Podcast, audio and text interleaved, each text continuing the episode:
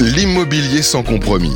En partenariat avec Monesmart, Confimo, Côté Neuf et Nico.io. Une émission présentée par Sylvain Lévy-Valency sur Radio Imo.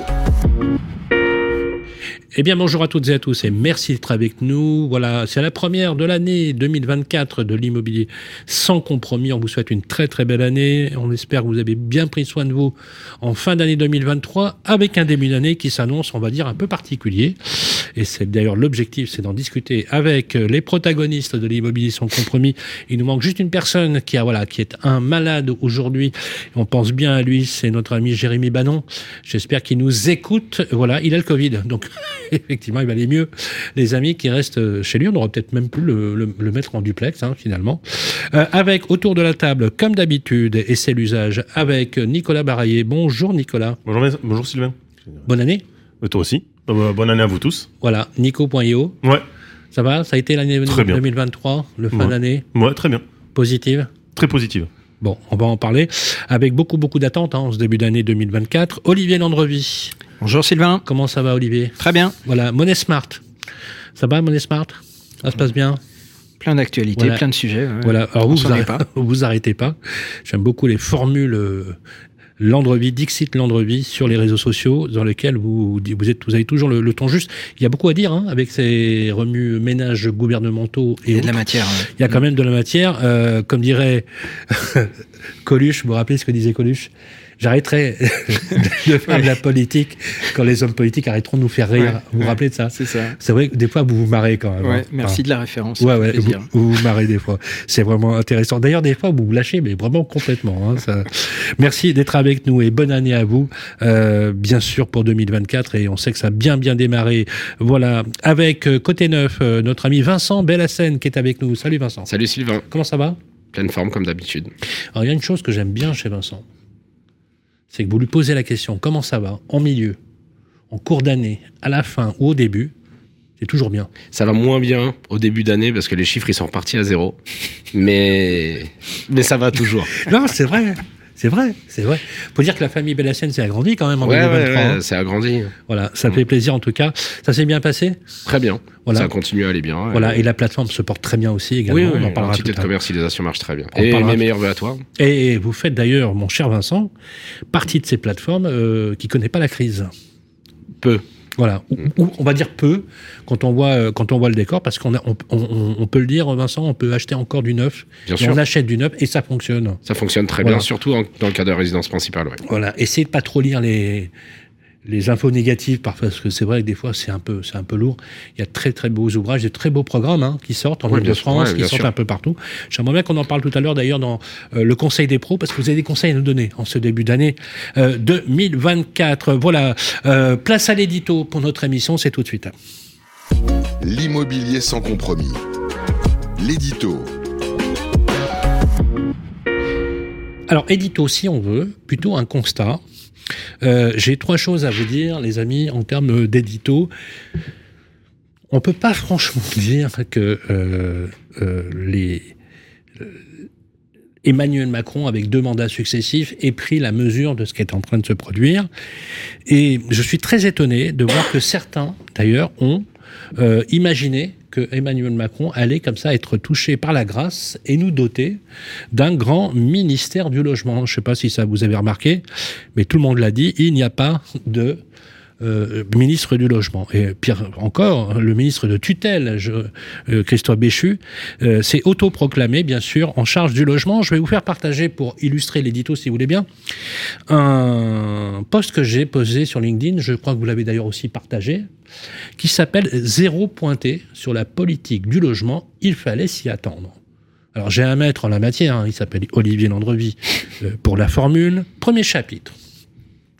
Sur le premier comme sur le second mandat d'Emmanuel Macron et quatre gouvernements successifs, rien, je dis bien rien, sur le logement des Français et un état alarmant sur la précarité du logement. Je vous rappelle le rapport de la Fondation Abbé Pierre en janvier 2023 qui avait alerté avec une situation alarmante. Le nombre de personnes sans domicile fixe a doublé dans les dix dernières années. C'est plus important depuis 1954. ah, absolument. Et on va avoir quasiment, il y a dans quelques jours, pratiquement 70 ans, jour pour jour, le, le fameux hiver L'appel de l'abbé 54, Pierre. l'appel euh, de, de, de, de, de l'abbé Pierre. Je sais pas si vous, je sais pas pour vous, mais en tout cas moi je dors moins bien dans ma maison sympathique un peu douillette quand je me dis que pas très loin de chez moi, ne serait-ce que moi j'habite à côté du, du bois de Vincennes, il y a 150 personnes qui dorment à- avec euh, des températures négatives dans le bois de Vincennes. Voilà, moi ça me ça me voilà, On- on- on- vous avez compris. Une fiscalité euh, avec un, effondrement, voire un, désastre sur la construction de logements neufs, moins 40, moins 50% sur certaines régions, euh, plus rien sur l'incitation à construire, sinon dans des conditions punitives et contradictoires. Une fiscalité surréaliste et inique, vous avez entendu, hein, j'ai dit inique, c'est l'impôt sur la fortune immobilière. Le meilleur moyen, selon Olivier Dandrevie par exemple, qui est notre maître à tous, de décourager l'investissement des bailleurs privés et notamment les bailleurs qui, je le rappelle, et euh, ça Vincent le sait bien, 62% des Français sont logés par ces bailleurs dits privés alors qu'ils seraient éligibles au logement social. Donc sans les propriétaires, il n'y a pas de marché locatif fluide.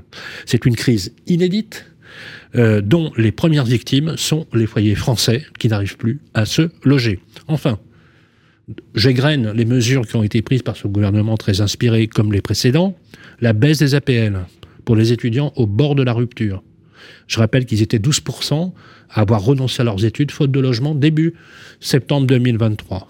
La RLF, vous savez, la réduction de loyer de solidarité qui était déjà entamée sous le précédent gouvernement, le précédent euh, président de la République, qui a été accrue pour les bailleurs sociaux, un vide absolu sur la nécessité de renforcer le logement social alors que ces organisations ont fait la preuve de leur efficacité, efficacité brisée par des injonctions contradictoires.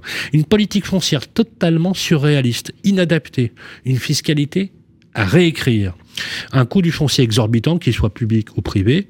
Comment voulez-vous construire à prix abordable lorsque les prix du foncier subissent des variations absolument irrationnelles?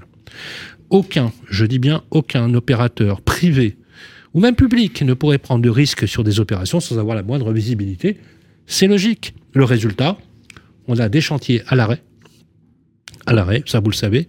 On a des permis instruits, ça c'est pire, avec des OP qui ne sortiront jamais. Voilà, tout simplement. Une offre de location vide, chose plus en plus rare. hein. Des bails vides aujourd'hui, c'est presque monnaie rare. Euh, Lyon, Bordeaux, euh, aujourd'hui c'est euh, sur le meublé. Euh, plusieurs centaines de dossiers pour une offre à la location avec des situations sociales désespérées. En 2025, c'est demain, d'accord? Les appartements en étiquette G ne seront plus louables si les travaux de rénovation énergétique ne sont pas effectués.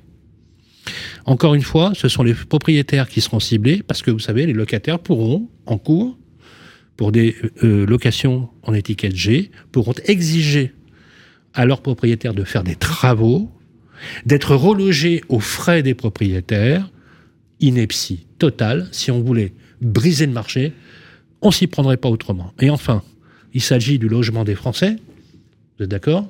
Du premier marqueur social, de la première dépense contrainte des foyers, du rêve de millions de, Français, n'en déplaise à certains, d'accéder à la propriété. C'est unanime.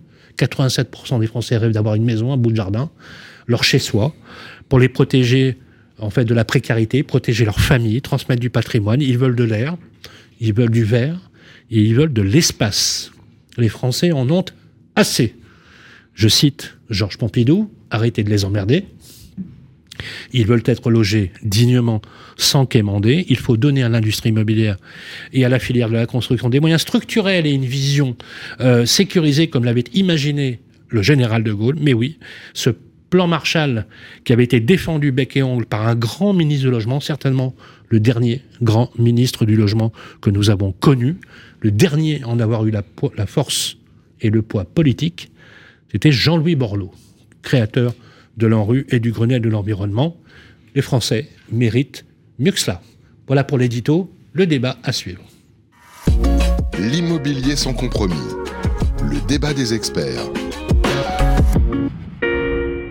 Ça le mérite d'être clair. Voilà, je vais vous demander dans un premier instant, si vous voulez bien, de réagir sur euh, cet édito. Je l'ai voulu qu'il soit un peu au vitriol et dans la mouture de notre ami Olivier Landrevie. Encore une fois, on ne cessera pas de vous citer, euh, mon cher Olivier, mais franchement, on peut le dire, c'est vraiment la merde. il faut vraiment arrêter d'emmerder les Français. Ils veulent être logés, ils veulent être satisfaits. Vincent, euh, qu'est-ce que ça t'évoque en ce début d'année 2024, euh, tous ces remue-ménages? Et bien sûr, je ne pouvais pas résister à cette question, cette nouvelle composition du gouvernement, où on a tous vu qu'on avait un Christophe Béchu autoproclamé ministre du Logement, ministre de la Transition écologique et environnementale. Roi du logement même, je pense. Roi du logement. Euh, non, pour revenir... Pour re- Le roi est nu. Roi, roi nu, roi nu. Pas mal. Euh, non, Pas mais mal. euh, pour revenir un petit peu sur ton édito, qui était effectivement bien à charge, euh, et il y a de quoi. Euh, je suis assez d'accord avec euh, beaucoup de choses que tu as décrites, euh, mais il n'y a aucune surprise. Ça veut dire Il fallait s'y attendre. il n'y a aucune surprise. Voilà. Dès le démarrage, notre président actuel a donné sa vision de l'immobilier. L'immobilier étant un outil de création de rente non productif d'après lui, euh, non productif parce que non investi dans l'économie réelle et créant en réalité des trous générationnels entre ceux qui ont peu acheté et ceux qui sont les nouveaux actifs. Euh, à l'inverse, ça pose une vraie problématique pour les, notamment les retraites. hein. On est sur un système français de retraite par distribution et euh, l'immobilier était euh, un très très bon moyen de couvrir sa retraite par une sorte de part de capitalisation. C'est d'ailleurs pour ça Mmh. qu'il y a un si gros différentiel euh, parmi les boomers entre ceux qui Et ont puis- pu accéder et ou puis pas le à fait la de pouvoir s'endetter, parce que grâce à l'immobilier, l'avantage c'est qu'il est basé sur un endettement long terme et qui crée pour n'importe qui euh, du patrimoine et de la Bien valeur. sûr, mais, mais donc l'idée de fond de ce gouvernement, c'est de se dire à un moment que l'idéologie, c'est que l'immobilier est un élément connexe à l'emploi, donc c'est important pour que les gens puissent travailler et être productifs. Si on n'est pas bien logé, on peut pas bien travailler, et si on est trop loin de son travail, on peut pas bien travailler. Donc en réalité, cette idée-là est long, mais l'idée c'était de rediriger ces investissements non productifs vers des investissements productifs, et c'est pour ça qu'on a limité l'impôt, euh, l'impôt sur sur les grandes fortunes à l'immobilier. C'est pour ça aussi euh, bah, qu'on taxe de plus en plus le patrimoine pour essayer de refaire de ce capital immobilier, on va dire, un, capital productif dans l'économie réelle. Voilà. Donc il n'y a aucune surprise. Évidemment, on est d'accord ou pas avec ça. Euh, moi, je suis un petit peu comme toi. hein. Je considère que la propriété, c'est essentiel. Et c'est essentiel non pas que parce que des gens en font une rente, mais aussi parce que ça permet à des gens de changer euh, de classe sociale et de sécuriser euh, leur statut social. Alors, moi, c'est quelque chose pour lequel je me bats beaucoup. C'est qu'à un moment, on n'est pas la même personne en arrivant à la retraite quand ne serait-ce qu'on a pu acheter sa résidence principale ou pas. Euh, C'est extrêmement clair. Et d'ailleurs, euh, juste pour compléter, tu es d'accord, Vincent, que l'accès à la propriété est toujours autant plébiscité par les jeunes que par les anciens. Aujourd'hui, euh, c'est faux de dire qu'aujourd'hui on a une jeune génération qui ne veut plus accéder à la propriété. C'est toujours aussi présent. Non, il y a une génération, euh, on va dire une génération, je sais pas comment ils l'appellent, Z, euh, qui, est, qui est effectivement plus mobile. Euh, maintenant, sur la propriété, on a des, des enquêtes d'opinion qui montrent toujours que les locataires de moins de 25 ans sont plus de 40% à vouloir accéder très rapidement à la propriété. Donc, il y a des modifications à la baisse, mais qui sont marginales en réalité sur ce sujet-là. Absolument. Nicolas, Ouais, je suis d'accord avec Vincent, puisque on traite sur le même pied l'investisseur du propriétaire bailleur, du propriétaire, pardon. Euh, nous, ce qu'on voit, c'est que l'investisseur, il a de plus en plus de mal à investir. Euh, en tout cas, sur les gens que nous on a en contact, et qu'aujourd'hui, en 2024, oui, on n'est pas surpris, mais euh, ça annonce rien de bon. Et en tout cas, dans les tendances qu'on voit, euh, c'est quand même toujours compliqué d'accéder à la propriété, même si c'est un peu plus simple là. euh, c'est quand même pas hyper facile. Et du coup, derrière, eh ben, on a des CMistes qui ferment la clé. Euh, on a des promoteurs qui sont en grande complexité. Et moi, c'est la première fois où j'entends des notaires qui se posent des questions. J'avais jamais entendu ça avant, donc euh, et alors euh, tu crois pas si bien dire, j'ai vu des notaires qui avaient fait des plans sociaux. Ah, bien sûr, ça Mmh. licencie euh, très, de mais façon mais très- incroyable. mais pour moi, c'était un référent en fait. Un notaire, euh, Et tu es d'accord qu'on n'aurait jamais imaginé que des notaires puissent être touchés à ce point-là, quoi? Nicolas. ben, pour moi, c'est un référent. Je pense que je parle sous couvert d'Olivier, euh, qui connaît ça depuis plus longtemps que moi, mais euh, c'est des référents. Et pour moi, un notaire, il n'y avait jamais de. Il y avait une adresse, il y avait euh, euh, une obligation de passer par lui. Donc, par défaut, il devait avoir quand même un, chiffre d'affaires. Et là, moi, j'ai des notaires qui me disent, ça devient très compliqué. Olivier Landruy. Euh, je vais- vrai je vais- je vais un peu, je l'ai fait un peu au vitriol. Hein. Non, non, non. Il, il a été, Non, je t'ai- trouvé il assez été- soft. Il a été posté il y a deux jours, il a déjà fait plus de 12 000 vues, euh, 29 repartages Je- sur les réseaux sociaux. Euh, c'est vrai qu'on voit tout de suite que ça a pointé tout de suite. Mais moi, j'ai commencé par avec zéro pointé, il fallait s'y attendre. Quoi. Pourquoi Non, moi, moi, je t'ai trouvé assez soft en fait. Merci. Euh, Mais bon, non, euh, ce que j'ajouterais à, à cette tribune, c'est euh, l'impôt sur la fortune immobilière, c'est à ma connaissance le seul impôt sur la fortune dans le monde qu'on a réservé à une assiette qui ne porte que sur l'immobilier. Dans la plupart des Très pays juste, dans le monde où il y a un impôt sur le patrimoine, on fait l'inverse. Très juste. On euh, soit on, exonère la résidence principale, soit on lui accorde ouais. une. Et on une- taxe les capitaux. voilà. Et on euh, taxe le reste. Absolument, Voilà. c'est très juste. En France, on a inversé la logique pour une raison qui, qui, qui m'échappe. Euh, Ah, La ensuite- raison, si, on la comprend, Olivier. Attends, Olivier, il est honnête, euh, Emmanuel Macron. Il est conforme.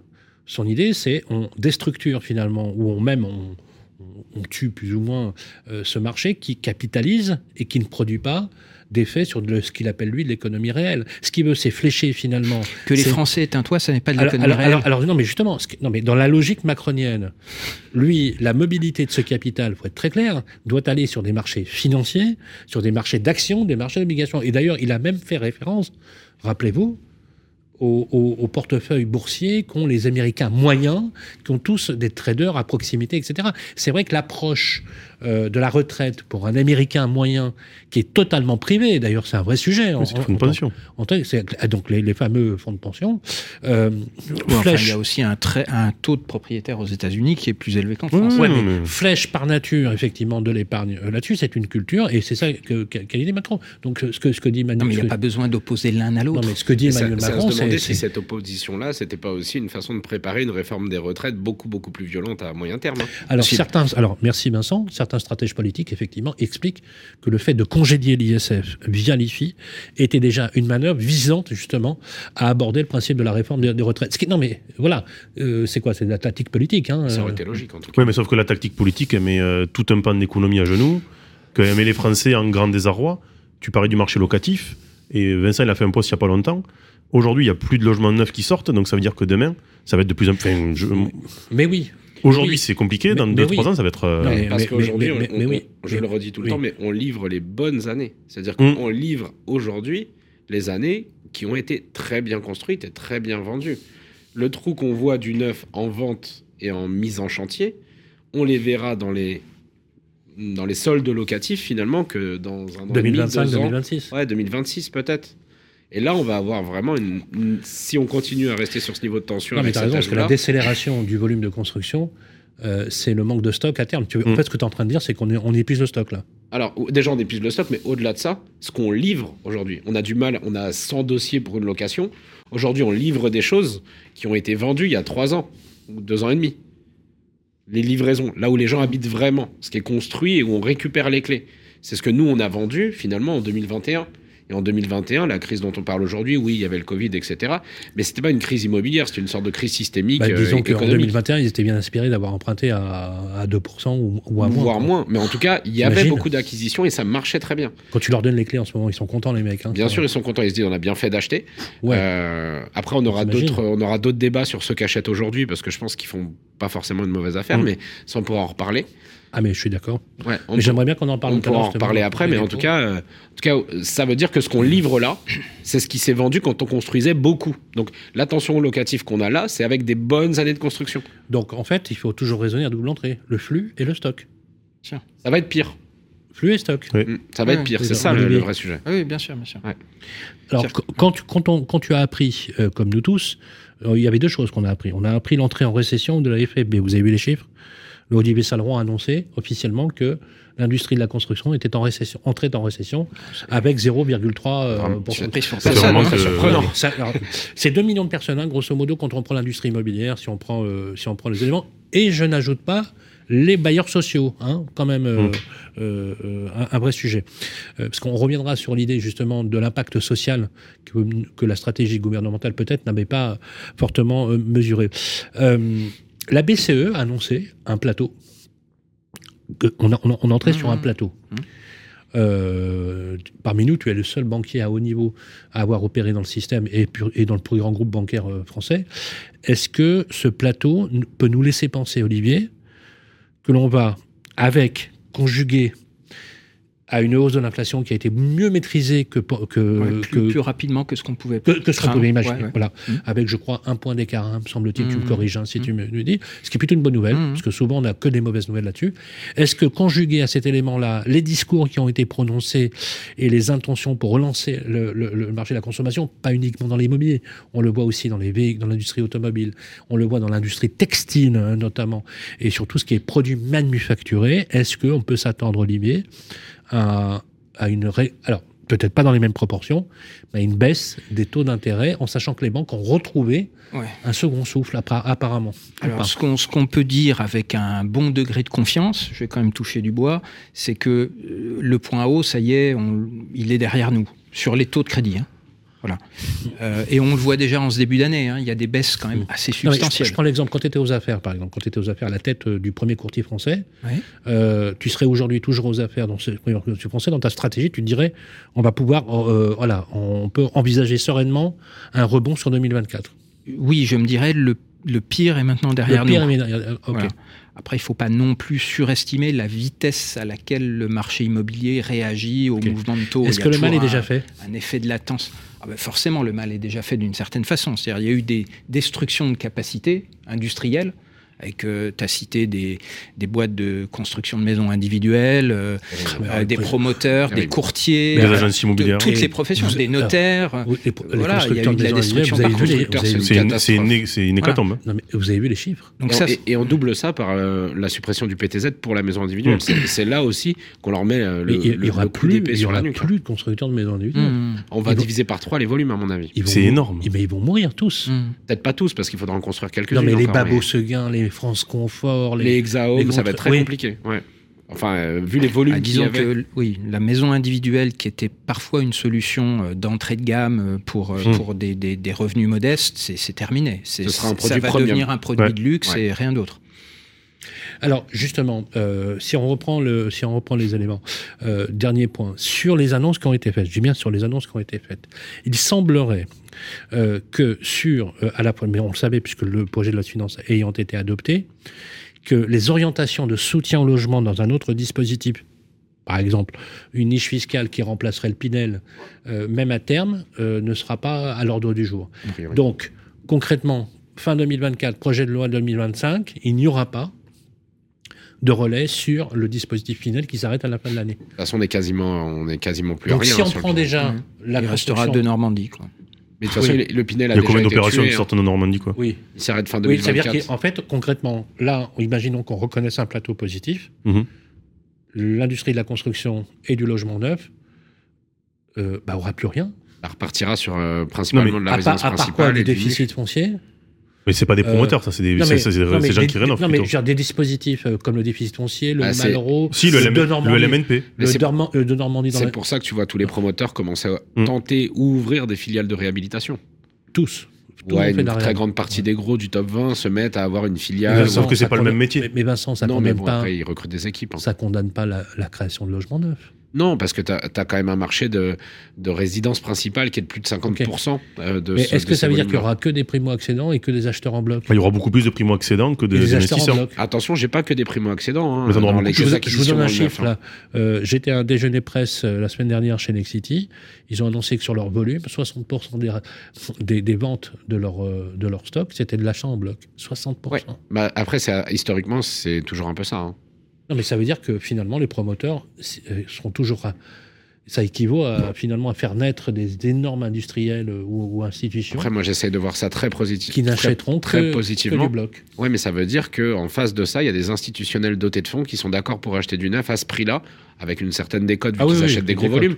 Mais en tout cas, ils sont d'accord pour acheter ces actifs-là. Ça veut dire que les actifs sont qualitatifs. Donc, sont prive les Enfin, Français d'un- sont Mais prive les Français d'être ils ont le choix. hein, ils sont qualitatifs, Quand c'est la CDC ou Action Logement. Non, mais quand c'est la CDC, non, quali- pas. non, mais euh, quand tu dis qualitatif, enfin, bon, je, je veux bien l'entendre. C'est surtout que les Français ont besoin de se loger.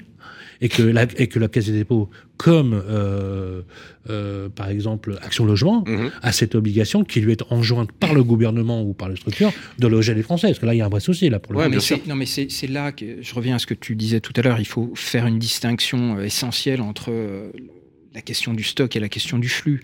Euh, tordre le bras de la CDC, de la Caisse des dépôts, pardon, ou d'Action Logement pour qu'ils rachètent euh, à bas prix hein, Mm. euh, les stocks existants. euh, bon, bien sûr que les promoteurs qui sont collés avec ces stocks euh, vont accepter, même si, même si ça revient à vendre à perte. Ouais, c'est clair. Mais une fois qu'on a dit ça, ça ne résout rien, parce qu'en réalité, enfin, ils savent compter, ils vont pas lancer des nouveaux programmes aujourd'hui qui sortiront dans trois ans, avec le seul espoir de pouvoir les vendre à perte à Action Ah, toute Logement façon, ou, à la j'ai- CDC ou à la Caisse des dépôts. Ah oui, suis donc, donc ils ne lancent plus rien. C'est ce que je disais dans les J'ai communiqué que- là-dessus hein, ce matin. Euh, on a moins, quasiment moins 50 en Ile-de-France en 2023 de lancement, moins 50%.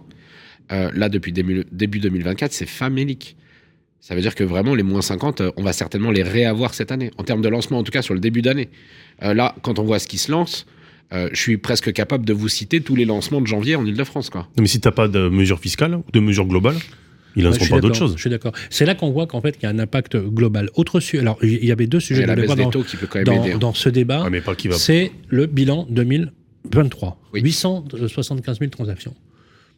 Estimation. euh, Estimation, Ouais. estimation entre 800, alors on va Mm. dire entre 800 et 900 000. Voilà. Mais euh, euh, on est très nettement baissé, ba- passé de quasiment 1 200 000 transactions. Il y a à- deux lectures. hein. Alors, on va justement en débattre, avec 300 000 transactions d'écart par rapport aux belles années connues, en sachant que tous, euh, unanimement, ont dit que l'année où on a battu les records, c'est-à-dire l'année 2022, avec plus d'un million deux cent mille transactions, était une année exceptionnelle, presque irrationnelle euh, en, en l'état. Je donne juste un repère.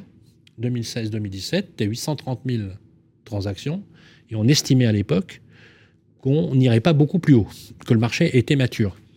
Moi, la question que je vous pose, et vraiment sans langue de bois, soyez sympa, vous dites ce que vous pensez.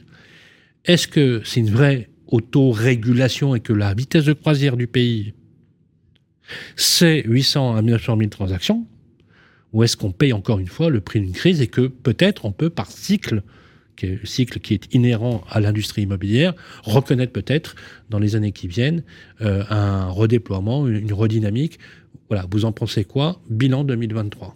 Je vais laisser li- Olivier, y Olivier. aller parce qu'il avait deux lectures et. Oui, non, non, je pense qu'il y a deux lectures qui, sont parfaitement compatibles et qui donnent une vision euh, nuancée, que sur de, le la, papier, les chiffres nuancée mauvais, de la quoi, question. C'est euh, en valeur absolue, 875 000, si le chiffre se confirme, c'est pas abyssal. Euh, Non. voilà, on revient à 2016 ou quelque chose comme ça, c'est bon.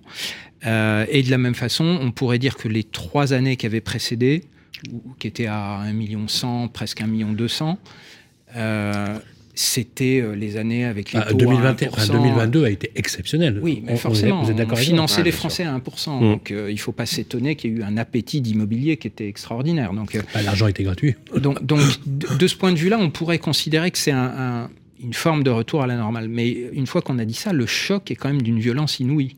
Euh, c'est moins 21%, c'est c'est un choc plus fort que ce qu'on avait connu en 2008-2009, où c'était déjà le ciel qui nous tombait sur la Mais tête. selon toi, qu'est-ce qui a raccourci ce délai? Pourquoi ça a été aussi rapide et aussi violent? C'est la hausse des taux. On n'a jamais eu une hausse Mais des cette taux hausse aussi des taux, est-ce que... Mais Est-ce qu'on aurait pu 2008, je crois, imaginer c'est à peu près Mais équivalent. cette hausse de taux Non, mais là, elle- non, non, elle il n'y a jamais eu quatre augmentations, par c'est la- une augmentation. par la, Pas autant. par la venue du Saint-Esprit. Elle, elle- elle est, elle est volontaire. La Ou rebaisse, elle- est-ce que, est-ce, Elle est, que elle est, euh, moi, je suis la, pas la financier. réaction au je suis retour pas de financier, hein. mais est-ce qu'elle est la conjonction d'événements exogènes euh, ou même euh, endogènes euh, que les financiers n'ont pas pu, Ah, n'ont pas là, pu voir hmm. Ou est-ce qu'il n'y a pas une stratégie? C'est ça que je voudrais comprendre, Olivier. Est-ce qu'il n'y a pas une peut- stratégie de la BCE, euh, peut-être même du FMI, même peut-être même de la finance mondiale, de dire OK, stop maintenant, on a rasé gratis, on va peut-être un peu s'arrêter le temps de recharger les. Alors, je les ne le dirais pas tout à fait comme Que ça. les banques ont Ce dit, bah, passé, on n'a plus de marge. C'est un euh, retour de l'inflation que, que personne n'avait anticipé et qui ne s'explique pas que par l'Ukraine. On, on- on le voit très oui, bien. L'Ukraine avait bon dos quand même. hein. Euh, L'Ukraine bon a aggravé, l'Ukraine a, Enfin, la crise énergétique mais, liée euh, au ouais, mais conflit enfin, ukrainien a aggravé les choses. Mais, mais ça faisait, Ouais. ça Et faisait déjà six mois Oui, oui. au niveau européen qu'on voyait tous les mois les chiffres de l'inflation qui montaient. Donc il y avait un retour de l'inflation qui a été ensuite accentué par la crise en Ukraine. Et, et Mais c'est pas l'Ukraine il a qui est la fallu cause. surréagir. Bon, voilà, mais on, paye le prix d'une Donc la surréaction est débridée une pendant décision. 10 ans. Donc, OK, donc il y a une décision Oui, oui. qui a été prise par les directions européennes de banques de Mais- mais je- brutalement augmenter Ouais, les. De- de- Mais Est-ce que les banques ont insisté mais les il y a- banques- il y a plus. Mais, mais, mais l'erreur n'est pas là. Euh, Elle Je pense, où, je pense qu'on aurait tort de dire ils ont surréagi. Bah, c'est qui L'erreur, c'était les Ton- dix années qui précédaient. Ton ami, euh, le gouverneur de la Banque de France, qui t'apprécie énormément, tu sais, euh, qui, qui te reçoit toujours avec beaucoup de gentillesse, qui, euh, tu, tu- tu l'as quand même sacrement malmené. On peut le dire ou pas?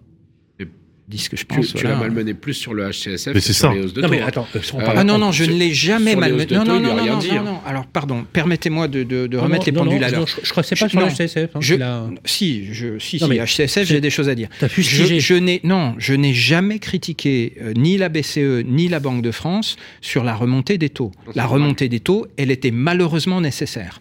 Ce qui est Euh, je critiquable, me souviens d'un poste qui était pas tendre à la- Ah, l'égard mais- de. non, non, Tu avais titré en disant, euh, d'après le gouvernement de France, tout va bien, je vais bien. Bien, Ah super. non, non, pardon. Et alors, excuse-moi, tout est dans la nuance. Il te connaît, hein. ce, ce que j'ai trouvé insupportable dans l'attitude euh, du gouverneur, c'est cette façon de nier que la la, réalité. que la hausse des taux avait un impact sur le secteur et sur la demande de crédit qui était euh, visible et, et- et visible de tous. Et, et il a, pendant de très longs mois, nié cette réalité. Il, il a essayé de faire croire que son remède de cheval ne faisait pas mal. Bon, son, son remède de cheval faisait très mal. Parler de norm- normalisation. donc ça, ça m'a beaucoup gêné qu'on essaye de masquer la douleur. Mais une fois que j'ai dit ça, je ne critique pas la hausse des taux, elle était nécessaire. Et Ce que je critique, c'est d'avoir d'avoir laissé faire dix années de laxisme monétaire de 2012 à 2022 Laxi- avec Laxisme monétaire. oui de Oui, mais on- laxisme on- on monétaire, va- on va y de planche à billets. Tu te on- rends compte de ce que tu dis euh On va y retourner, Olivier. hein. Non, mais attends. Non, mais pas à ce point-là. Non, attends, Ah, mais moi, je suis presque sûr que Tu stabiliseras entre 2,5 et 3,5. Ah, non, mais J'y attendez. crois pas. De Bah, moins en si. moins. Pardonnez-moi, mais excuse-moi, mais je, trouve sidérant ce que tu dis. Tu- Tu tu t'entends Tu es en train de dire un laxisme. Le Oui, oui, laxisme oui. monétaire, c'est en fait, des, c'est- des Non, mais attends, taux, des attends. taux directeurs. Laxisme monétaire, c'est euh, euh, vas-y à bon banania, euh, tranquille. euh, Ah oui, mais Ah ben, Bah, pardon, 0,8 mais sur 20 c'est- ans. euh, attendez, des attends, taux bah, directeurs. Excuse-moi, mais c'est la méthode Sarko, hein, qui, a- qui est allé au secours des banques en 2000. Oui ou non? Sarko, en 2008, est Ça allé au secours. rapport. Non, mais est allé au secours des banques et a dit euh, on, on ira. Mais c'est aussi le, le quoi qu'il en coûte. Ça veut dire qu'en fait, on a des pays qui ont laissé. Mais non, mais ça paye. non, non, ça n'a rien à voir. C'était pas du tout pour soutenir les banques qui- que ça a été fait. Au Non, c'était contraire, pour c'était les compliqué pour les politiques. Alors, banques. c'est quoi ce laxisme alors? C'est quoi? Co- Comment? Parce que le- c'est le mot laxisme qui me gêne. Pourquoi, pourquoi laxisme? Parce que taux directeur de la BCE, qui était à zéro ou négatif, ce qui est quand même une expérience de petit chimiste comme on n'a jamais connu dans l'histoire sur le plan monétaire. euh, Il y a quelqu'un qui a décidé que ce à serait négatif partir de ou très peu 2013 jusqu'en 2022. Pourquoi le, la- le- le patron de la BCE a décidé que ce serait. Alors ça a été fait au départ à cause de la crise des pays du sud de l'Europe et du, du surendettement des dettes publiques de l'Italie, de la Grèce, de, et la Grèce, absolument. etc. Ouais. Mario Draghi, à l'époque, qui était le patron de la BCE, a expliqué que le seul moyen de sauver la zone euro, c'était de, de, de mettre de la morphine, et la morphine, c'était ce laxisme monétaire. C'était sans doute la bonne chose à faire pendant un Ce que temps très appelles toi court. laxisme monétaire, c'est le prêt de l'argent à- quasi gratuit. Oui, Mais le c'est problème, c'est que si tu prêtes gratuit à des États, tu prêtes gratuit à tout le monde. Mm. Sauf qu'on a laissé ça pendant dix ans, d'accord? Il fallait... Et les fallait- gouvernements complices de cette opération. Bah, Bien sûr, évidemment. Heureux. Mais, Mais bien sûr. non, mais c'est Et, pas et que des, heureux. et- et des- Évidemment, et- évidemment. et des administrés, des citoyens des pays d'Europe heureux. Alors, ensuite, il faut regarder pays par pays, parce qu'il Ah y, a- oui. il y a des pays qui ont profité de ce temps euh, qui était acheté par, euh, par la politique Pour améliorer la monétaire pour faire des réformes structurelles. Je pense à l'Espagne, par exemple, Oui. qui, qui aujourd'hui repart assez fort euh, grâce à ça. Oui. Et il y a Enfin, des pays l'Espagne comme la France avait- qui n'ont pas du tout fait fait ce travail. n'importe Et, quoi. et- et le, le problème, c'est que les gros pays, euh, par rapport à leur endettement, vont nécessiter le remède de cheval. Exemple. Et donc, Exemple. on- moi, je suis persuadé qu'on va y retourner. Je vous le dis. Je suis 1%, persuadé que les taux à zéro Oui. reviendront. Tout le monde nous dit. euh. Non. on verra. Mais tout le monde nous dit les 1% euh, sur le crédit immobilier, c'est fini. Alors, non, mais on pas de voir. Alors, il a- Vraiment. alors, alors, moi, je suis pas tout à je, je suis assez d'accord avec toi. Euh, je, je trouve que tu vas un peu fort quand tu parles de laxisme, parce que je pense que c'est pas Non. un laxisme. Ah, moi, je suis d'accord y il y a une vraie stratégie. Il y a une vraie stratégie qui a été faite pour relancer la consommation, et je suis désolé. Oui, peut-être sur Mais une moi, durée je trop suis longue. pas sûr que ce soit je pour suis la désolé, mais consommation. les Français en ont largement profité. Sylvain, Ouais, mais maintenant, ils sont pas mal- que pour en la fait, maintenant, ils sont mal- consommation. maintenant, ils sont mal habitués. À combien t'as acheté ta résidence c'est- un manque de courage politique. Moi, je l'ai eu à un taux. Tout. Moi, Oui, j'ai mais c'est- renégocié, j'ai acheté à Non, mais 2,20, tant, 2,30, tant je mieux suis à pour ceux qui en 1,30. ont profité. Mais, mais Attends, euh, moi, attends. non mais d'accord, admettons. Mais Euh, admettons. Combien si tu devais aujourd'hui acheter le même produit que tu as aujourd'hui à un temps, sur à peu près 20 piges, Mm. combien tu, combien, combien, c'est quoi l'écart en- en on perd, je perdrai 30% à peu près, entre 25 et 30, je pense, 25%. Mais sauf que la norme, c'est plutôt 3 que 1 Donc, mais, donc Mais la norme de quoi Le bénéfice. dans l'historique. Le bénéfice. l'historique, à ce Nicolas, moment-là, le bénéfice, l'inflation, c'est- elle sera à 10%. Nicolas, le bénéfice, c'est les Français qui l'ont fait. C'est bien. C'est bien. Pour Euh, ceux sauf qui en profité, oui. Ouais, on ouais. Oui, c'est bien. Oui, mais ça ça. ajoute Sauf que là, des on en arrive- inégalités parce que tout le monde n'en a pas profité. mais non, ça- mais, bon. non, mais ah oui, non mais oui, je suis d'accord. Non, mais sauf que là, t'en arrives à une situation où, comme disait Olivier, norme HSF plus remontée des taux, bah, le cocktail, euh, il Mais est ça- compliqué. alors, ok, alors on, on- on- on va y aller. Ok, allons-y dans ce, dans ce schéma. C'est quoi la norme? C'est d'emprunter à 4 Non, je pense, je pense Non, mais qu'on... attends. Tu dis, que- tu dis qu'à zéro, on est à, à zéro. Non, mais j'exagère, mais à un point, un point et demi sur 10, 15 ou 20 ans. C'est vrai que la France a un régime particulier puisqu'elle a des taux fixes pendant toute la durée. Mais c'est quoi la norme alors, selon Olivier? C'est quoi? Sur les niveaux de croissance qu'on voit en France euh, ces dernières années, euh, emprunter, euh, aller quelque part entre 2,50 et 3,50, euh, c'est- ça n'a rien de choquant pour, Bon, ça- pour ça- faire l'acquisition de sa résidence point. On ne principale. parle pas de la même chose. Ah, Attends, quand tu Ouais. dis 2,50, 2,50 sur quelle durée?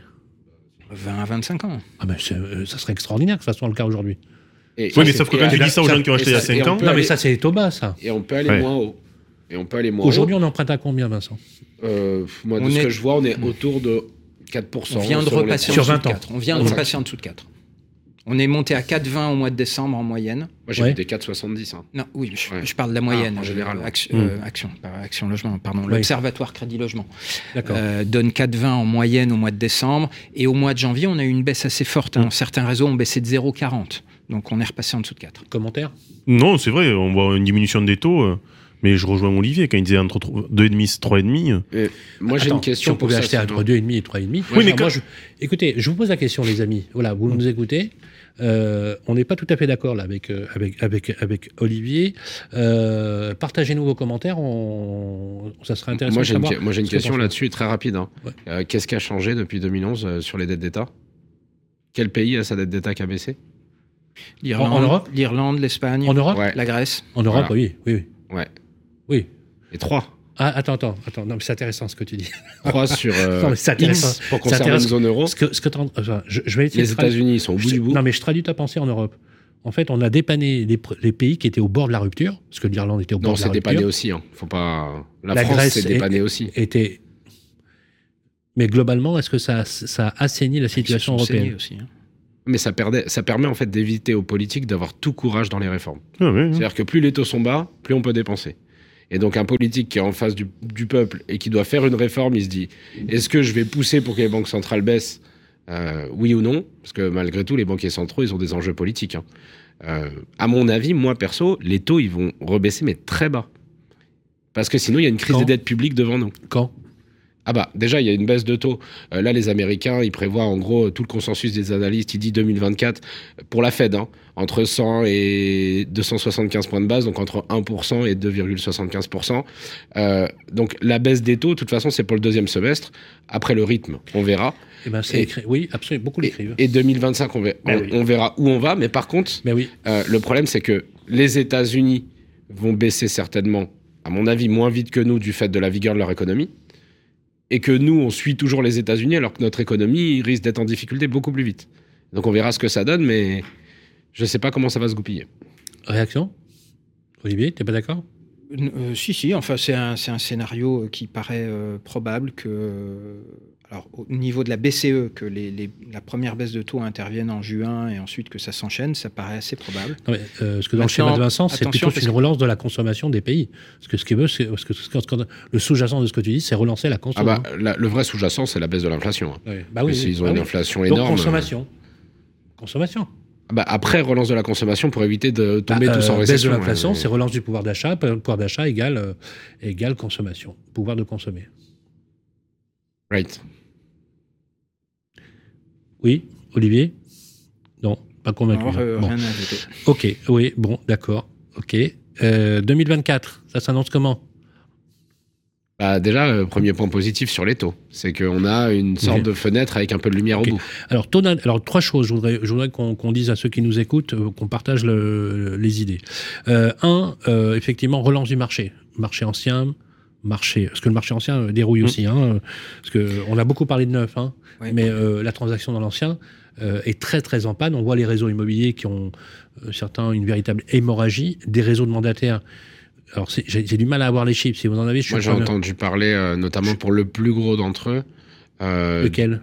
le plus gros, Il y a des? le plus gros, Bon. euh, de- d'une perte. Alors, on m'a parlé de 3000 à 3500 mandataires Sur sur, 15 000. 16 sur 16 000 à la base. Ah, wow. Donc, c'est, c'est- moi, ça me paraît pas si fou que ça. Ouais, mais ça dépend. Ils étaient à temps plein, ils étaient à. de moins de 20% C'est des 20, c'est- mais mandataires. 20%, 20% en sachant que Non, sur non, non, 15 non, 000. attention, attention, attention. Voilà. On peut Qui pas faire, non, on ne peut pas faire ce raccourci. V- euh, 20% de tête en moins dans un réseau de mandataires, ça ne veut pas dire du tout 20% de chiffres en Pas moins. du tout même. Parce qu'en Mm. en, en réalité, ceux qui partent sont ceux qui n'y arrivaient pas Mm. et donc qui contribuaient déjà très peu aux chiffres. Marginalement, ouais. Donc, euh, D'accord. s'il y a moins 20%, moins 20 de tête en moins, euh, en chiffre d'affaires, c'est peut-être moins 10 ou voire peut-être juste 3, moins hein. 5. Ça serait ouais, intéressant de voir effectivement le. le De toute façon, on aura les chiffres, tous ces chiffres-là sont publics. Ok. Alors justement, alors le 1, la transaction sur l'ancien. Donc 1, analyse euh, selon vous. Où est-ce qu'on en est aujourd'hui Est-ce que ça va repartir Nonobstant le fait qu'on a parlé déjà évoqué très largement euh, les taux d'intérêt, mais il n'y a pas que ça. hein. Il y a aussi les rotations, il y a aussi les secondo-accédants, il y a la naissance euh, d'un nouvel enfant qui, qui oblige euh, au, dé- au déménagement, et il y a surtout la, décohabi- la décohabitation qui est un phénomène extrêmement durable, Mm. qui a, je prends les chiffres, hein, euh, sur l'île de France ou les, ou les grandes métropoles, ça a littéralement explosé, ça a multiplié par deux la demande de logement. Et là, par contre, on est sur des vraies urgences. Question, comment se, va se porter le marché sur, euh, sur tous ces éléments-là Je précise également, puisque je l'ai écrit dans l'édito, qu'on est demain, 2025, c'est demain. Est-ce qu'il y a une prise de température, notamment sur l'investissement locatif dans l'ancien, qui a été faite à ce niveau-là, ou est-ce qu'on va assister à un formidable désinvestissement sur les étiquettes euh, E, F et G, comme ça a été euh, en partie, et que là, il y a peut-être, ce que tu disais d'ailleurs tout à- l'heure en creux, des embellis, peut-être des opportunités qui vont se créer en termes de business euh, dans l'immobilier. Olivier Landrevi. Moi, il y a une chose qui me frappe sur l'année 2023, c'est qu'on a, on a eu, donc si on prend ce chiffre de 875 000 transactions, ça fait 21% de, de transactions de moins. Euh, mais dans le même temps, on a des chiffres de la Banque de France qui montrent qu'on a eu 42%, donc le double, de crédit en moins. Donc ça donne le sentiment... Sur une année, hein, Sur, une année. C'est énorme. Sur. Quasiment la moitié. Quoi. Donc ça donne le sentiment que ce chiffre de 875 000 transactions, il repose sur une proportion inhabituellement élevée de transactions qui continuent à se faire sans recours au crédit. Et donc, comme ça arrive à l'issue des années Covid, des années de pandémie pendant lesquelles euh, l'épargne des Français avait énormément grimpé, ça me donne l'intuition que je ne peux pas vérifier, hein, parce que le, le- on- Les les, chiffres. les chiffres publics ne, ne donnent pas ces détails, mais ça me donne l'intuition que euh, quelque part, on- enfin, une partie du choc a été absorbée par le fait que les Français qui voulaient quand même avancer dans leur projet immobilier ont fait les fonds de tiroir de l'é- l'épargne accumulée pendant Covid pour malgré tout réussir à faire des acquisitions. Autrement dit, si euh, le crédit ne repart pas assez vite, et ça semble être le cas, hein, donc euh, j'espère que on ne dit pas de bêtises, mais si le crédit ne repartait pas assez vite, à mon avis, le nombre de transactions continuerait de baisser euh, bien au-delà de 875 000. Voilà. Maintenant, j'espère que ça ne se produira pas puisque le crédit a l'air de, de commencer à repartir. Euh, l'au- L'autre chose que, que je voudrais dire, c'est parce qu'on n'a pas encore parlé des prix.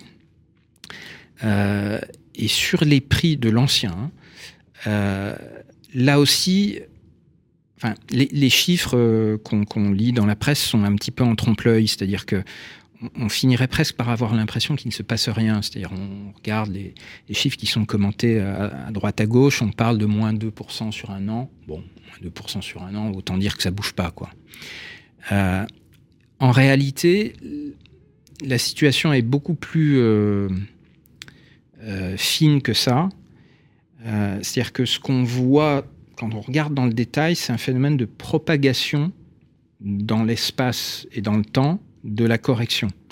Et la correction, elle commence assez tôt en fait. hein. Elle commence à Paris dès le début de l'année 2021, donc avant même la, remontée des taux. Euh, sans doute à cause de l'effet euh, pandémie, avec euh, la, fuite, enfin les, départs vers la, province dont la presse avait tant parlé à l'époque. Donc on commence à voir un début de, baisse des prix à Paris à, pa- à partir de début 2021 mine de rien, donc ça veut dire qu'on, on- ça fait déjà, déjà trois ans, on entre dans la quatrième année de correction des prix à Paris, si ça se poursuit. C'est déjà beaucoup. hein. Et en cumulé, on a déjà perdu 8%. Et ça, c'était des chiffres à fin septembre, donc on peut même se dire que si on regardait les transactions qui se négocient en ce moment, on a sans doute perdu 10% à Paris, ce qui est déjà pas mal. 10% en euros, euh, en, en- en- en euros euh, Non constant. non constants. On est d'accord, en euros nominaux. Hein, alors que dans le même temps, on s'est pris euh, en cumulé euh, 12% d'inflation. hein. Mhm. Donc en réalité, en euros constants, les prix à Paris ont déjà perdu plus de 20%, ce qui est quand même beaucoup. Ensuite, on a Lyon qui a commencé à baisser un an plus tard, mais de façon plus rapide que Paris et qui a déjà rattrapé Paris en termes de baisse. Donc on est aussi à moins pour cent cumulé à Lyon. Et puis, de façon beaucoup plus récente, il y a à peu près un an, début 2023, on commence à voir le reste du territoire français qui se met à baisser. Euh, et de façon assez inégale, c'est-à-dire qu'on a certaines grandes villes qui ont baissé assez fort en, à peine un an. Euh, je pense à Nantes, à Bordeaux, à Lille et à Strasbourg, où on a déjà 4, 5, 6% de baisse en même pas un an, ce qui est beaucoup. Euh, et le reste de, la province où la baisse est, elle est là, mais elle est à peine visible. Quoi. Et puis enfin, on a quelques villes qui ne montrent aucun signe de baisse. On a la Côte d'Azur, euh, Nice, euh, Cannes. La, la Bretagne, On a Caen. absolument. On a certaines villes moyennes en Bretagne, effectivement. Et puis, on a, de façon assez généralisée, les petites villes, les, les, Par- les par exemple communes de moins de 10 000 habitants. Par exemple, dis- Bah, Il y a pas, je- j'ai pas d'exemple. mais justement, pourquoi, euh, pourquoi L'INSEE suit l'agrégat des communes de moins de 10 000 Ouais. habitants qui, qui, eux, ne voient pas truc qui ont euh, progressé de 3,4% de Est-ce mémoire que en c'est un an. un effet de rattrapage ou est-ce que parce qu'elles étaient déjà pas très chères à la base ou est-ce que voilà comment tu expliques cette stabilité parce que ça voudrait dire que finalement moi je suis je suis euh, je suis aux affaires et dans le business je me dis que je vais miser sur justement les métropoles de taille de Parce taille que les par- moyenne parce que les par- parce que Sur la, sur la Côte d'Azur, c'est les gens des grandes contre. parce que les gens des grandes métropoles s'en vont de Paris pour aller dans les villes de province et Alors voilà. c'est quoi est-ce que c'est des marchés de report bah, il y a des marchés Ah de report, euh, je pense. Je, je pense que c'est la conjonction de plusieurs, plusieurs phénomènes. Je pense qu'il y a le télétravail qui est quand Oui. même passé par là et qui a vraiment changé les habitudes et qui donne une attractivité à des villes au bord de la mer. surtout qu'en plus elles, elles, Bon. elles- elles- elles font toute la surtout- promotion de leur la- hyperconnectivité la- les achats cash qui euh, sont surreprésentés, comme tu le dis, ouais et les poches de cash bien sûr présentes, bah, bien t'as sûr. beaucoup Ouais, plus bien sûr. de seniors, bien sûr et que les seniors, ils vont plus Bien à. Nice qu'à Nantes. Bah, euh, la semaine dernière, j'étais à Laval et euh, avec le maire de Laval et dans la même semaine avec le maire de Limoges. Euh, L'hyperconnectivité est une des clés majeures, effectivement, qui fait que les gens, euh, c'est même dans le, je crois que dans la shortlist, euh, le raccordement, la, La fibre optique. euh, la fibre, c'est ouais. normal. Le TGV, la fibre optique. Ouais, c'est normal. les lignes à grande vitesse. Et, Nous là, là, à La Rochelle, les gens Parce que tu prends, tu prends Laval, hein, c'est 1h10 de Paris. Hein. Tu prends Roubaix, c'est 45 minutes. Tu prends Tours, c'est 1h10 à peine, même pas. Euh, c'est extraordinaire. Hein. En qualité de vie, on peut. tra- Mm. Et, et vous savez, en 2030, là, euh, il va y avoir euh, le raccordement de la ligne à grande vitesse avec Toulouse et Montauban. Vous êtes au courant? Ça, ça n'ira fait- pas, nous, de toute façon, on reste là. ça se va, pas Je vais pas aller, c'est chez lui, là-bas, laisse tomber. Ouais. Deux heures de Paris. De, de Montauban, 2h10. ça serait énorme. J'adore Montauban. T'étais au deuxième point, Olivier, non? Non, non, non, non. Ah, t'as fini? Non, non. Euh, commentaire? Moi, j'ai avant le conseil des pros. moi, j'ai un commentaire, mais il faudra peut-être qu'on puisse euh, entendre Nico sur le sujet. Mais euh, moi, j'ai toujours du mal avec la dynamique de prix moyen. Euh, Pourquoi? Parce que dans le contexte actuel, c'est très difficile de faire une généralité sur les prix. Ah oui, mais Avec d'un côté, en fait, j'ai l'impression que ce prix moyen, il va être extrêmement porté euh, dans le cadre, en plus, où tu as une baisse de transactions, par la proéminence de biens qualitatifs ou pas. Donc, en fait, forcément, tu as des secteurs où tu as une surreprésentation Ah des DPE, EFG qui vont être en plus surreprésentés du fait qu'ils sortent tous de la location, donc ils sont tous en train d'être vendus. Mhm. Euh, donc, en fait, les transactions de 2023, tu as une surreprésentation des EFG et tu as moins de 9. Et donc, en fait, selon les secteurs, tu te retrouves avec des. Attention, hein, les, les chiffres que j'évoquais, ce sont des chiffres INSEE. Ouais. Et l'INSEE euh, retravaille la base des notaires euh, sur une méthodologie qui, qui consiste à corriger euh, les prix des variations de qualité des biens. Ok. Avec les E si DPE d'une année sur l'autre, il y a une- une- un changement, du, une, une dérive du mix de DPE, par exemple, euh, elle, elle corrige. Alors, je ne sais pas si c'est parfait comme correction, mais en tout cas, voilà. Non, mais ça, c'est une très bonne chose. Mais aujourd'hui, euh, la Chambre des notaires, enfin, par exemple, euh, on- n'arrive pas à avoir de prix au Mm. mètre carré moyen par DPE, par secteur. Euh, alors qu'il est certainement existant. hein.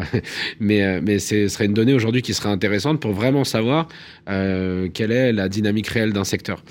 Euh, et pour en revenir sur ton petit point sur l'apport, euh, Loïc Quentin euh, de la FNAIM, je crois que c'est, Président de la le FNAIM. président de la FNAIM euh, disait, lui, dans son ressenti, qu'on serait passé d'une part habituelle de 10% de, de dossiers sans appel au financement euh, sur le marché général à 20 à 25%. Donc un doublement, voire euh, Mmh, une multiplication par deux et demi des opérations en cash. Ouais. Nicolas, pour conclure. Ouais, je rebondis sur ce que dit Vincent, il a raison. Nous, on a fait un tour des agences, parce qu'on n'a pas euh, orpillé beaucoup. Euh, et tous les directeurs d'agences nous ont dit qu'ils avaient une grosse part d'achat en cash, beaucoup plus que d'habitude. Euh, et souvent délocalisés. Donc des gens qui euh, étaient. C'est-à-dire. ben, euh, un Parisien qui vient à Châtelaillon. euh, Et, et paye cash. Oui, parce que la différence de prix capital estendu est importante. Et du coup, le marché est pas le même, quoi. Eh oui, c'est clair. Donc, clair. donc aujourd'hui, on, on voit ça et c'est vrai que c'est important. Merci messieurs pour euh, pour ce débat extrêmement intéressant, très économique. Ça fait très voilà, ça fait très nouvel économiste. Bravo messieurs, vous avez été très bons sur ce sujet. N'hésitez pas à liker et à commenter bien bien évidemment. Je vous propose qu'on se fasse un, un geste sur le conseil des pros, deux trois conseils orientés par nos amis justement pour vous guider dans les méandres de l'accession à la propriété, mais pas que, mais aussi la façon de gérer votre patrimoine. C'est tout de suite après. L'immobilier sans compromis. Le conseil des pros. Voilà, on est de retour sur le plateau pour le Conseil des pros de l'immobilier sans compromis, le numéro de janvier 2024 avec euh, Nicolas Baraillé pour Nico.io, Olivier Landrevy pour euh, euh, Money Smart et notre ami Vincent Bellassène pour Côté Neuf. Alors justement, euh, j'aimerais qu'on parle du parcours résidentiel. Vincent, Oui. euh, vous disposez aujourd'hui, vous êtes patron d'une plateforme qui aujourd'hui euh, connaît peu ou pas la crise, mais assez peu impactée, parce que vous avez la particularité de proposer les bons produits là où il faut, quand il faut, aux personnes qui les cherchent, en particulier dans l'accès à la propriété. On peut dire que la primo-accession, ça vous connaît. Quel conseil on peut donner à ceux qui nous écoutent aujourd'hui, qui souhaiteraient entrer là, en ce trimestre 2024, sur leur parcours résidentiel et réaliser leurs rêves? Euh, mais déjà de se faire entourer de professionnels, de bien définir, euh, définir euh, quelles peuvent être leurs ambitions sur le marché. Donc la première chose, ce serait certainement de se faire solvabiliser, soit par sa banque, soit par un courtier en crédit. Comment Comment on fait Comment on fait voilà. Bah, on va voir. La première chose à faire, voilà, je, un, un petit, un jeune couple qui, a envie, voilà, qui envisage. À mon avis, l'idéal, c'est d'aller voir soit sa banque, soit un courtier en crédit pour savoir déjà au taux actuel à combien j'ai le droit et combien je peux acheter. Qu'est-ce que je peux envisager? Quelle est l'épargne disponible que je peux mettre sur la table pour pouvoir réaliser En- en mon termes projet hein, d'apport. Ouais, et même d'épargne résiduelle, hein, c'est important aujourd'hui. Premier conseil, hein, premier conseil, vous allez voir votre banquier ou un courtier. Ouais, Solvabiliser, c'est-à-dire que vous évaluez le montant que vous pourriez emprunter, exactement. vous vous faites octroyer, je sais pas moi, en disant une intention de, de prêt. Comme ça, Oui, vous êtes sûr de ne pas avoir ouais. de, dé- de déconvenus. Euh, et à partir de là, vous, posez- vous bâtissez votre projet. hein, Exactement, et on va regarder sur le marché de l'ancien et du neuf quels sont les biens accessibles dans mon secteur et qu'est-ce qui peut m'intéresser. Et si on a besoin, on peut se faire accompagner soit euh, par des chasseurs d'appartements, euh, que ce soit dans l'ancien ou dans le neuf, comme nous. euh, D'accord. Sur votre plateforme, on trouve des biens partout. Oui, toute la France. Toute la. France, mais uniquement du neuf. hein. Ok. Est-ce qu'il y a des bons plans chez Côté Neuf en ce moment? Ouais, bien sûr, bah, il y a des bons plans partout parce que les promoteurs ont besoin de vendre. D'accord. Donc nous, on se charge de la négociation pour nos, pour nos clients. Et, donc, là, euh, vous n'auriez pas un bon plan pour nous tous là? Un bon plan, bah, Une moi, bonne région, deux, trois qui ont le vent en poupe? Ouais, Deux, il y a- exemples? Il y a des exemples, euh, notamment en Ile-de-France, euh, où on a des belles opérations, ce qu'on n'avait pas avant. Euh, dans le neuf, moi je peux parler que du neuf, hein. Ouais. Euh, mais euh, où avant je disais toujours dans le neuf, quand on achète quelque chose qui va être livré dans moins de 12 mois, c'est qu'on achète toujours quelque chose que personne n'a voulu. Et ben la chance qu'on a aujourd'hui, c'est que c'est plus vrai. Euh, on a plein de choses qui sont pas loin d'être livrées, qui, de- donc qui peuvent être comparées au marché de l'ancien, où les promoteurs vont offrir les frais de notaire, où les promoteurs vont être ouverts à des négociations sur le prix, et où en plus on va avoir des nécessités d'apport qui sont 3, 4 ou 5 fois plus faibles que dans le que dans l'ancien. On nous a posé une question justement pour vous, côté neuf. Est-ce que quelqu'un qui s'intéresse à faire de, de petits investissements en vue de le mettre en location, ça peut être une bonne OP Bah, euh, oui, dans l'ancien comme dans le neuf. Après, Non, mais euh, on parle du neuf là justement. Ah. Quelqu'un voudrait investir dans le neuf pour le mettre en location alors, des- parce des- qu'il se dit qu'il ne veut pas s'emmerder avec les travaux, oui. qu'il se dit que ce qui va être livré est forcément euh, dans, la, dans les normes actuelles, euh, ce qui n'est pas faux d'ailleurs. Quand, euh, donc il, il me pose la question. Donc en investissement. Un francilien qui dit voilà, est-ce que vous auriez. euh, Bah, les petits tickets en Ile-de-France sont de plus en plus rares pour faire de l'investissement, hein, donc euh, parce qu'il faut bien acheter le foncier et construire.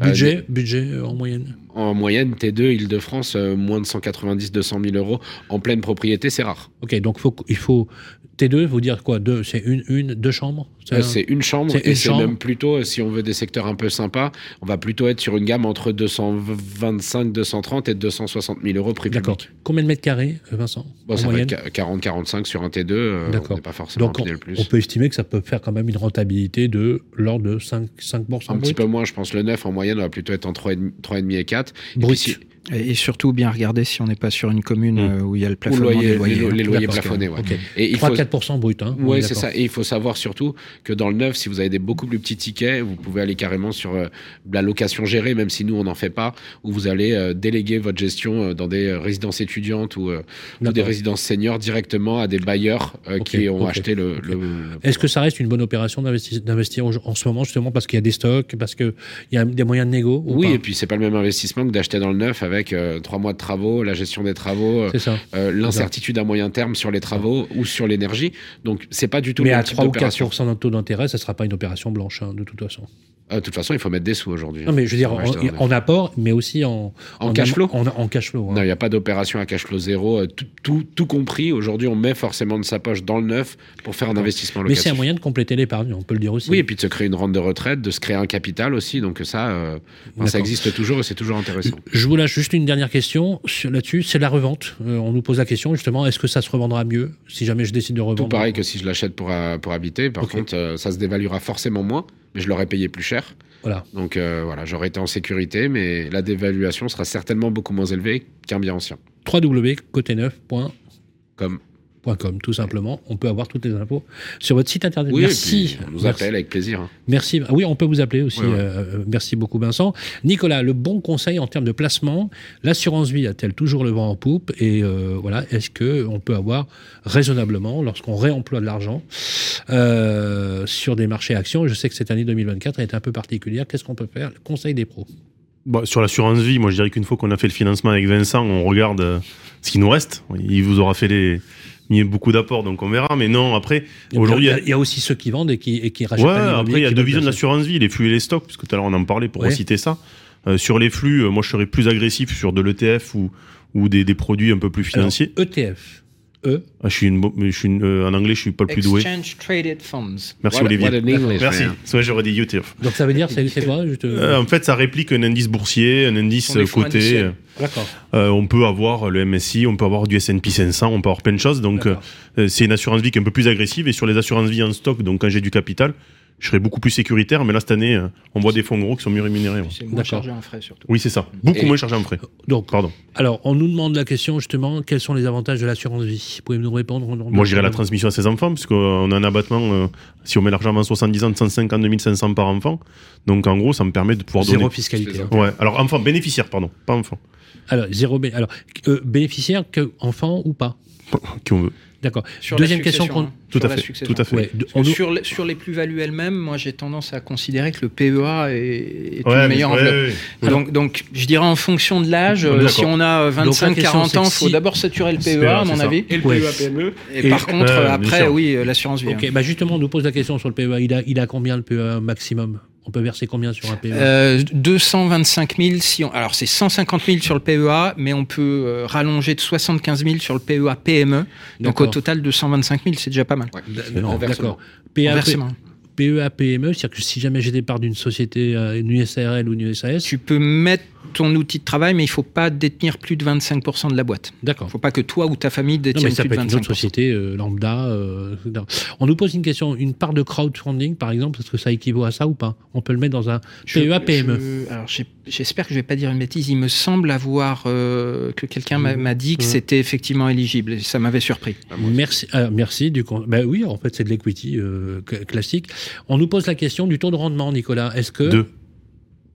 De, la- bah, l'assurance vie Ah, ben, ça dépend. euh, En fait, une assurance vie, Ah, ça veut tout dire et un euro, un Un fonds gros, 4,5, là, en ce moment, on en débousse entre 3 et 4,5. Attendez, 4,5 quoi Brut, net? Brut. Brut, d'accord. Après, il faut faire attention Ça, sur les Et une nouvelles rentabilité. Oui, c'est une nouvelle souscription. Ouais. Après, ça dépend vraiment des rentabilité C'est les nette. soldes. Les autres sont une Rentabilité nette, on va faire entre 3 et 4, mais euh, selon ce que vous mettez des ETF ou pas, des, fo- des fonds immobiliers dedans, on peut aller booster un peu la REM. Parce que 3, 3 à 4, Ouais, non, c'est quasiment mais attends, aussi attends, bien que, le- que Sylvain, l'immobilier. Sylvain, ça, ce sont des astuces euh, des assureurs Non, non. euh, qui, qui donnent, non, non, mais Un qui, petit boost. qui, Mais qui donnent un boost la première année. Donnez le conseil Hein, mais après, après, t'es là pendant 8 ans. Alors, Alors, on nous euh, écoute là. On nous, on nous- on nous par a- exemple, les ETF dont on parle, la la, plupart sur les dix dernières années, ils avaient des rendements à deux chiffres. Ah oui, oui, les. ETF. Le- ça dépend aussi fonds des. Ça euros. dépend, non, non, mais alors.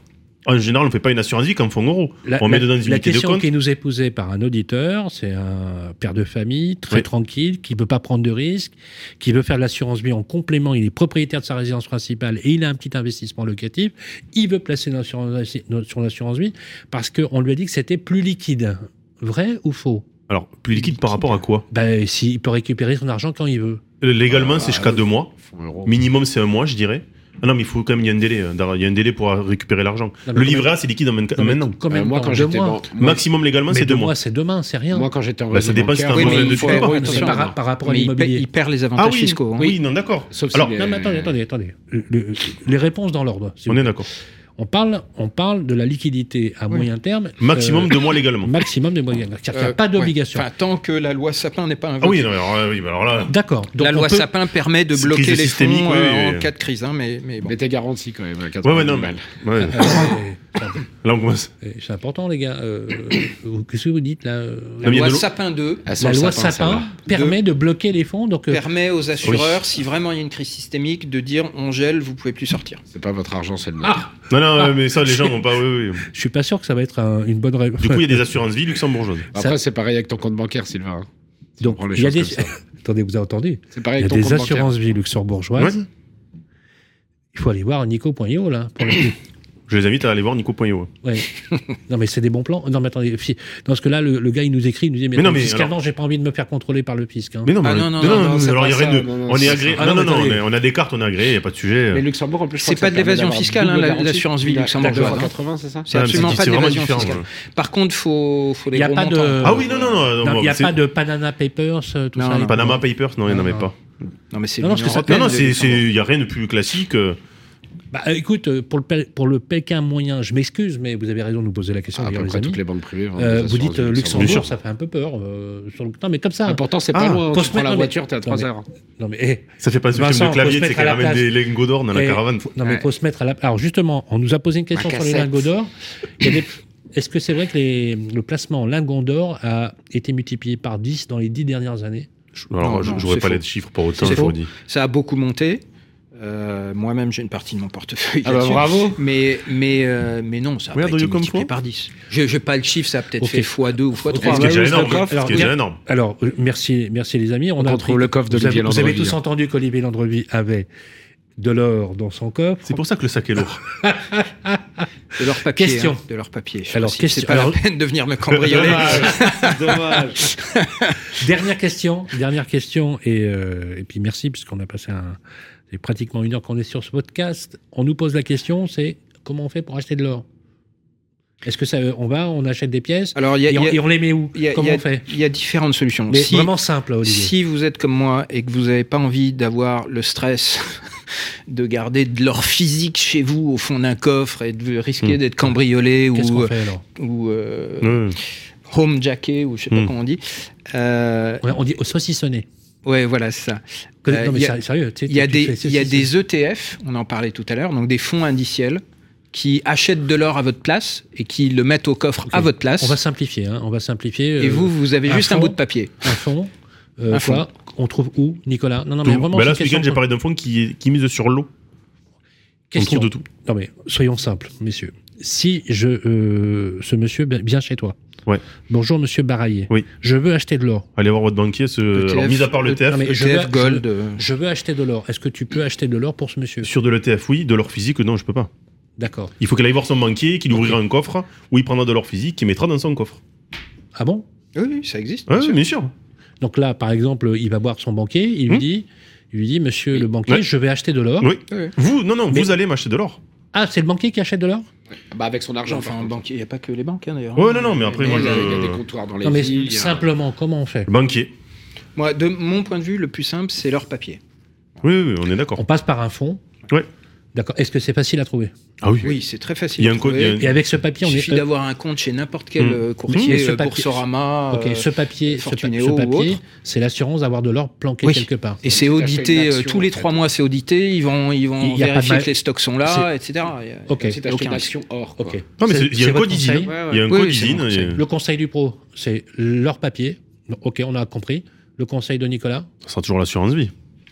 On a D'accord. commencé par là. Ok. Non, mais on parle de l'or. Est-ce que le mieux, c'est d'acheter de, l'or physique ou de passer par de l'or papier? Ça revient au même, puisqu'on réplique un indice. Alors j'aurais du mal à Non, avoir. Je euh, vous pose la question.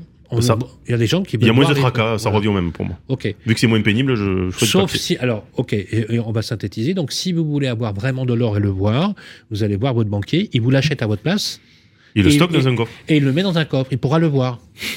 Il peut acheter des, des, des Napoléons. il, De peut tout acheter, Des lingots. il peut acheter des. Celui qui commence à acheter un lingot, il commence à être l'agence. Hein. De quoi J'ai des clients qui m'ont demandé d'acheter. Alors, un louis d'or coûte 350 euros.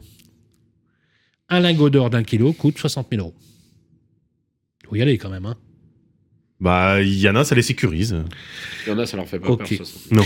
Eh bien voilà, euh, vous étiez très en forme, euh, messieurs. hein. Aujourd'hui, on va euh, envoyer toutes nos pensées positives à notre ami Jérémy. Eh oui. hein. Il nous a manqué, hein, Jérémy. Non. Pas Comment- du tout. Oh, Pas du tout. oh, Salut. oh, oh.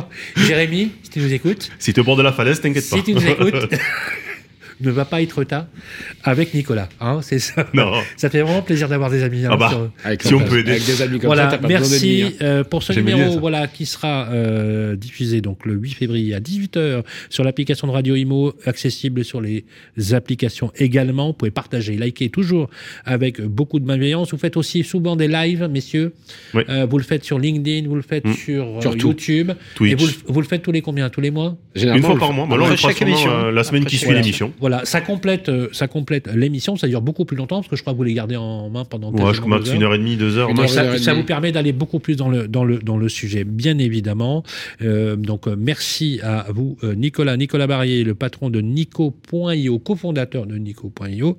Euh, site internet identique, on peut y aller pour avoir. NYKO.io, ouais, bien Voilà, sûr. voilà, exactement, pour aller... euh, alors, .io, hein, attention, Oui. hein, pas point .com, c'est .io. On a fait un truc. Pour Money Smart, on a un site internet chez Money Smart pour avoir toutes les infos. Moneysmart.fr FR. pour avoir toutes les infos, la plume acérée, le Philippe Meyer de l'économie. J'ai nommé Olivier Landrevi. On se retrouve le mois prochain. Merci Olivier.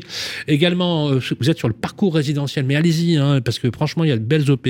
Euh, vous l'achetez en Ile-de-France, vous l'achetez à Lyon, à Bordeaux, euh, un peu partout. Vous avez côté neuf, côté neuf.fr, Point com. euh, pardon, point .com, Carglass, hein. www.côté9.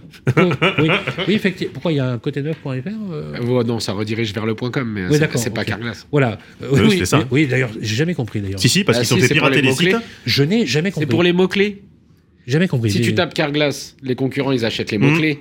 Donc la première annonce sponsor, c'est pas Carglass. Ah oui. Voilà.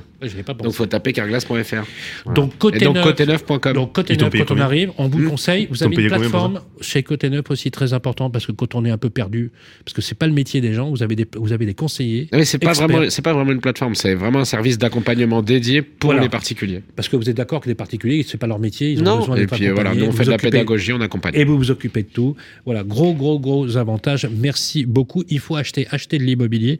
Acheter, c'est loger aussi les Français. C'est une très bonne rentabilité. Et puis, entre nous, on peut, on peut le dire, l'immobilier, depuis 40 ou 50 ans, c'est sans appel, ça a toujours été. Valeur la, valeur, la valeur refuge et la valeur la plus rentable. On est tous d'accord sûr. Voilà, c'est dit. Et on se retrouve le mois prochain pour un numéro du, euh, de l'immobilier sans compromis, février 2024. On vous donnera les éléments sur les réseaux sociaux, comme d'habitude. D'ici là, portez-vous bien. L'immobilier sans compromis, une émission à réécouter et télécharger sur radio.imo et sur toutes les plateformes de streaming.